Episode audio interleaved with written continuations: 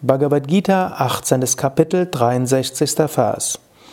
Iti te jnanam akyatam guhyat guhyataram maya vimrishyaitat asheshena yatechasita takuru. So ist dir von mir die Weisheit mitgeteilt worden, die geheimer ist als das Geheimnis selbst. Nachdem du all dies überlegt hast, handle wie es dein Wunsch ist. Krishna entlässt Arjuna jetzt in die Freiheit.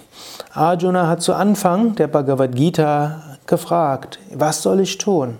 Arjuna, die Bhagavad Gita ist ja auch ein Entscheidungsfindungsgespräch oder ein Beratungsgespräch für Entscheidungsfindung.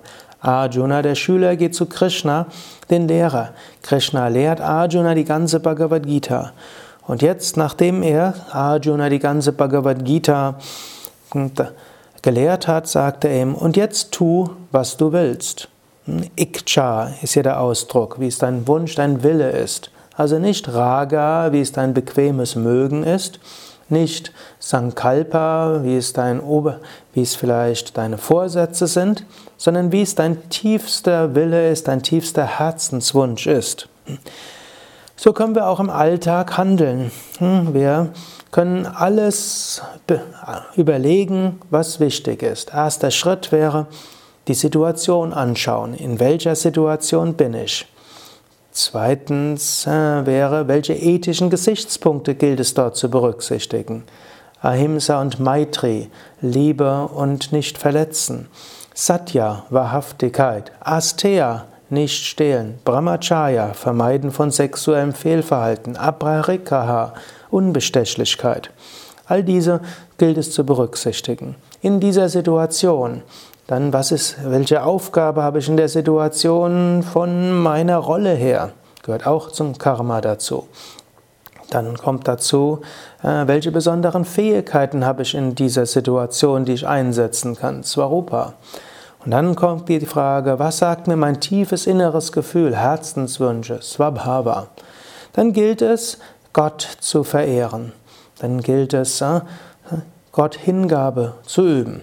Dann ist auch nochmal die Frage, äh, nochmals die Ethik berücksichtigen.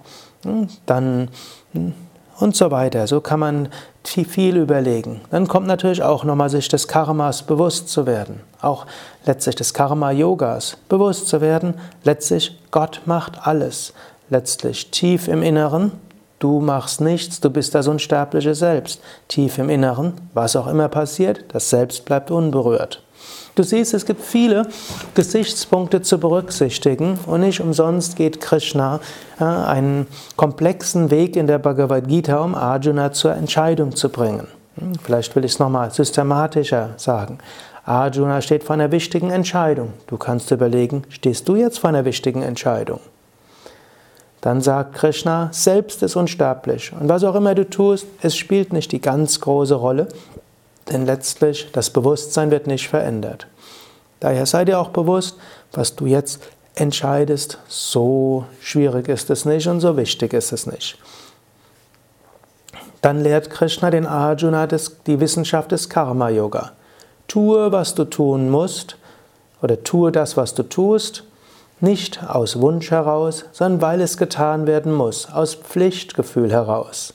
Hm? Was auch heißt, wenn du überlegst, was solltest du tun, überlege nicht vorrangig, was mag ich und wie kriege ich am meisten daraus und was hilft mir am besten, sondern deine Motivation soll sein, was ist meine Aufgabe, was ist meine Pflicht. Dann sei dir bewusst, es geschieht, was geschehen soll, sowieso. Karma arbeitet.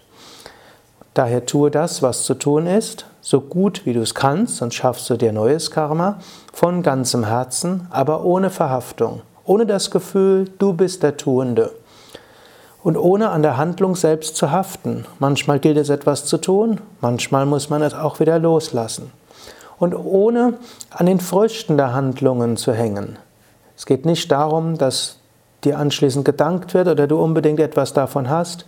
Gleichmütigen Erfolg und Misserfolg, was auch heißt, ob du, eine, ob du nachher erfolgreich bist oder nicht, ob die Sache schief geht oder nicht, das ist nicht wirklich das Kriterium, ob du dich richtig entschieden hast.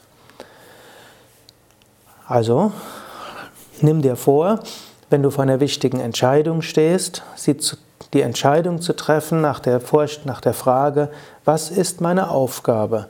Im Bewusstsein, du bist nur Instrument. Im Bewusstsein, dass äh, nachher was erfolgreich ist oder nicht, das hängt nicht nur an dir. Tu es trotzdem mit, von ganzem Herzen und so gut wie du kannst. Dann muss aber weitergehen. Nicht nur, was ja doch zum großen Teil intellektuell ist. Dann bitte Gott um Hilfe. Bete zu Gott und sieh hinter allem Gott. Öffne dein Herz und spüre die göttliche Gegenwart. Lass Gott durch dich wirken. Nachdem du das so vorgenommen hast, dann wiederum betrachte die Ethik. Welche, welche ethischen Gesichtspunkte sind anzuwenden? Und dann auch überlege Sattva, Rajas, Tamas. Was wäre Sattvik, Rajasik oder Tamasik? Und überlege, was wäre Daiva, also ethisch, was wäre Asura, also unethisch. Dann wiederum frage dich, was sind meine besonderen Fähigkeiten, Swarupa, was sagt mir mein Herz, Swabhava. Dann entscheide dich, dann bringe alles Gott dar. Im Bewusstsein 100% bist du oft nicht sicher, ob es richtig ist. Lass es los, bring es Gott dar dann wirst du nichts Falsches tun.